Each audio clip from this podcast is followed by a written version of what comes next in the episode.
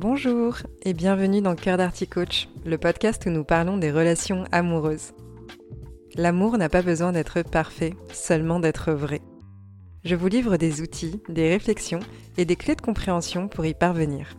Que vous soyez célibataire ou en couple, si vous souhaitez avoir une vie affective épanouie, vous êtes au bon endroit.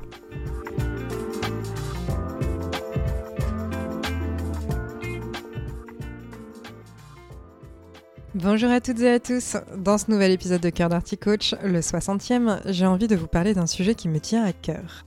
Je dois admettre que dès que ça concerne l'amour, ça me tient à cœur, mais là, le degré d'intérêt est encore supérieur. Pourquoi? Parce que je vais évoquer différentes formes de relations. Sur ce podcast, je parle plus particulièrement de couple exclusif parce que c'est l'expertise que j'ai, et c'est aussi une vision de l'amour que je choisis de véhiculer, mais bien sûr, il n'en existe pas qu'une. Et je trouve ça important de pouvoir partager le fait qu'il existe d'autres formats de relations et que même si le couple est la notion qui apparaît comme aujourd'hui étant la norme, ça ne veut pas dire pour autant qu'elle est meilleure ou moins bien qu'une autre. En abordant ce sujet, j'aimerais pouvoir vous aiguiller de manière à ce qu'éventuellement ce soit plus clair pour vous ce qui existe et ce qui vous correspond ou vous attire comme construction de relation. Ces sujets du type de relation qu'on veut, c'est vraiment un gros morceau j'ai procrastiné pendant plusieurs mois maintenant avant de l'aborder parce que je voulais pouvoir proposer un épisode très complet, très exhaustif, avec beaucoup de pistes de réflexion pour trouver vos propres codes de relation. Et finalement, on va plutôt être sur une introduction au sujet avec bien sûr des questionnements qui peuvent guider la réflexion, mais je vais vraiment traiter les grandes lignes. Donc déjà, pourquoi se questionner sur le format de relation? Donc aujourd'hui, il y a de plus en plus de formes de relations qu'on peut avoir et certaines personnes se sentent un peu perdues. D'autres voient leur couple être remis en question après plusieurs années et se sentent perdus face à ces changements. L'idée donc c'est de clarifier ce que vous voulez vivre comme type de connexion avec d'autres êtres humains. Je tiens bien sûr à préciser que je ne suis pas experte sur tous ces formats de relations. Comme j'ai pu le mentionner, j'accompagne principalement des personnes sur un format d'exclusivité, donc j'ai encore énormément de choses à apprendre sur les autres formes de relations, ce que je vous partage aujourd'hui, c'est le fruit de mes différents questionnements personnels et aussi les recherches que j'ai pu faire depuis quelques années sur le sujet. J'entends très souvent des personnes dire Je ne peux pas savoir ce que je veux comme relation puisque cela dépend de la personne que je rencontre. Ou encore Comment savoir si je veux ça si je ne l'ai pas testé avant? De même, sur les applications de rencontre, il est fréquent de demander Tu cherches quoi par ici? Et donc, j'ai envie d'une certaine façon de peut-être contribuer à vous aider à répondre à cette question. Donc comment est-ce qu'on fait pour déterminer ce qu'on veut comme relation? Donc déjà, il va s'agir que de ma vision ici et elle n'engage que moi, mais il me semble que savoir ce qu'on veut construire avec autrui ne dépend pas d'autrui. Par exemple, si je sais depuis toujours que je ne veux pas d'enfant, ce n'est pas une personne qui va me faire changer d'avis. L'inverse est vrai aussi d'ailleurs. Si je veux fonder une famille, si la personne que je rencontre ne souhaite pas cela, ça ne va pas changer mon envie de fonder une famille. De la même façon, une personne qui ne veut pas s'engager parce qu'elle a peur de l'engagement, ça ne va pas dépendre de qui elle rencontre, puisque sa peur de l'engagement restera la même. Mes propos sont bien entendu à nuancer, puisque c'est plus complexe que là, en tout cas sur la notion d'engagement, mais c'est pour vous donner l'idée générale. Dans le fond, on peut savoir si on a envie de s'engager ou non, on peut savoir si on est dans une démarche où on a envie de créer une connexion qui est plus ou moins profonde avec l'autre. On peut aussi savoir si on a envie d'explorer plusieurs relations ou une seule, et ça ne dépend pas de la connexion émotionnelle ou spirituelle qu'on a avec quelqu'un. Ce que je veux dire vraiment, c'est qu'on n'a pas besoin de s'adapter aux autres et à la relation que les autres ont envie de définir. Au préalable, on peut définir ce qui fait sens pour nous, et puis ensuite, bien entendu, changer d'avis si une rencontre nous donne cette envie de le faire en conscience. Et j'appuie vraiment sur ce point-là. Ce n'est pas parce qu'à un instant T, on choisit la monogamie, par exemple, qu'on n'a pas le droit de revenir sur notre choix ou de le questionner plus tard. Pour en revenir à la relation qui dépendrait de la personne qu'on rencontre, je vais justement illustrer mes propos en vous donnant un exemple. Si ce qui fait sens pour moi, par exemple, c'est le polyamour, alors à quoi est-ce que ça m'avance d'entrer dans une relation exclusive parce que c'est ce que l'autre a envie de vivre? On n'a pas besoin d'à tout prix faire en sorte que le lien fonctionne si les visions de l'amour respectives ne correspondent pas. Et comment est-ce qu'on sait justement si ça correspond? Eh bien, en se posant les questions au préalable. Si vous êtes dans une démarche de vous laisser porter et voir où la relation vous mène, ben très bien, j'ai pas de souci avec ça et tant mieux si ça fonctionne pour vous. Mais donc je m'adresse plutôt à des personnes qui peuvent se demander quelle relation leur conviendrait avant d'entrer dans la phase de rencontre, ou alors qui vont se questionner dans leur format de relation existant. Ce questionnement sur le type de relation qu'on veut, ça revient à se poser la question en fait de quelle est mon orientation relationnelle. Et pour déterminer son orientation relationnelle, il faut déjà connaître les différentes formes de relations qui existent. Il y a la monogamie, c'est le fait d'être attiré par une relation sexuelle et romantique exclusive avec une seule personne, et ce, pour la vie.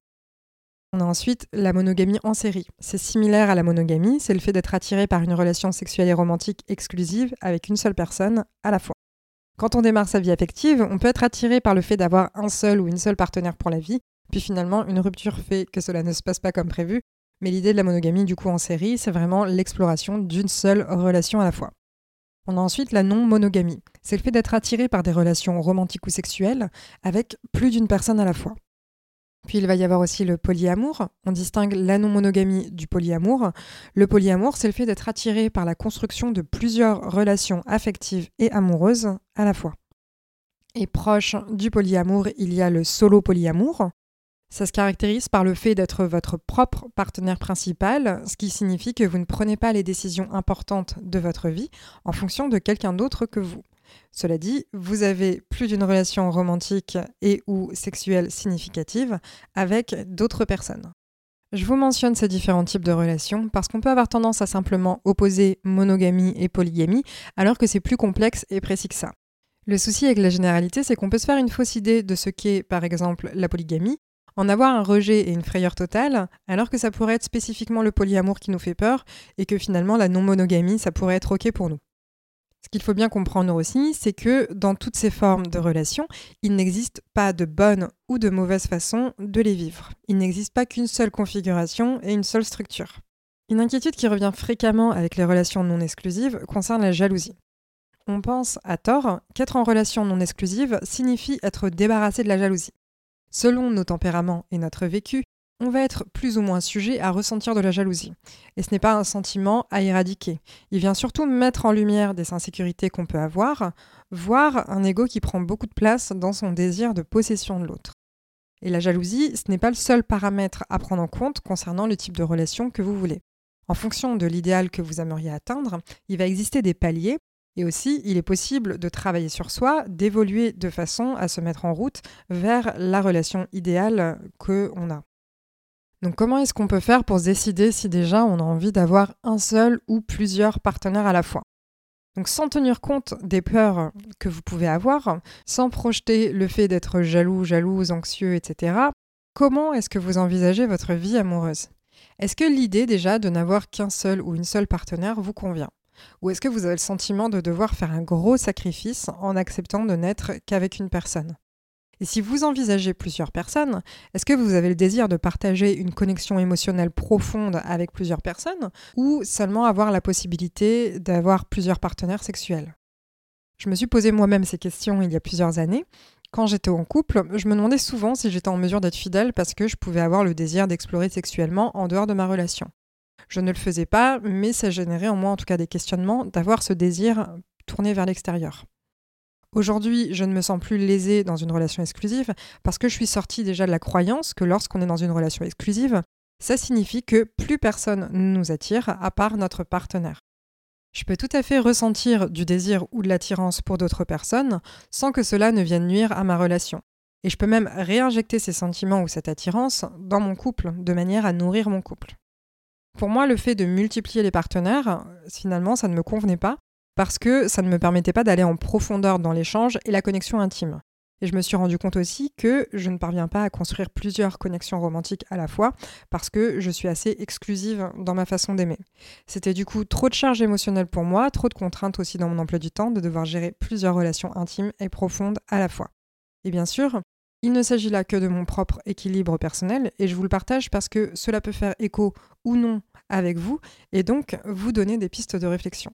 Je vous ai déjà parlé de vision de l'amour et la clarifier, ça permet de déterminer là où les relations amoureuses qu'on a envie de vivre. Vous pouvez ainsi vous demander ce que vous voulez partager dans une relation, ce que vous voulez vivre, quels sont les projets qui vous appellent, est-ce que vous souhaitez des enfants, en sachant bien sûr qu'on peut avoir des enfants sans être nécessairement dans une relation monogame. Est-ce que vous voulez vivre sous un même toit que votre partenaire ou non? Donc je vous invite vraiment à imaginer votre quotidien amoureux idéal.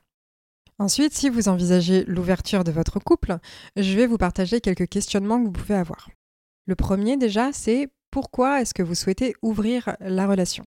Quels sont les besoins auxquels vous souhaitez répondre en étant dans cette démarche et quelle est votre intention? Ensuite, pour qui est-ce que vous souhaitez ouvrir la relation? Est-ce que vous le faites pour vous-même ou pour quelqu'un d'autre? Et si c'est le cas, c'est pas forcément rédhibitoire. Ça peut être chouette d'être dans cette démarche euh, s'il s'agit en tout cas d'une forme de curiosité et d'inspiration qui a été amenée par votre partenaire. Par contre, cela peut être assez compliqué et dur à gérer d'être dans cette démarche si elle consiste uniquement à rester à tout prix avec l'autre et ne pas le perdre. Pour continuer, est-ce que vous arrivez à discuter du sujet de l'ouverture du couple sans être complètement fermé, braqué, émotionnel? Est-ce que vous arrivez à en parler sans que ce soit trop vif pour vous? La communication, c'est primordial dans n'importe quelle relation et ça l'est d'autant plus dans une relation qui va être ouverte.